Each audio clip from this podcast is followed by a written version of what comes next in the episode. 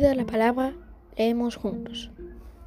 Hola, mi nombre es Cristian, tengo 10 años, vivo en Lima y hoy voy a leerles un microcuento titulado El miedo. El miedo.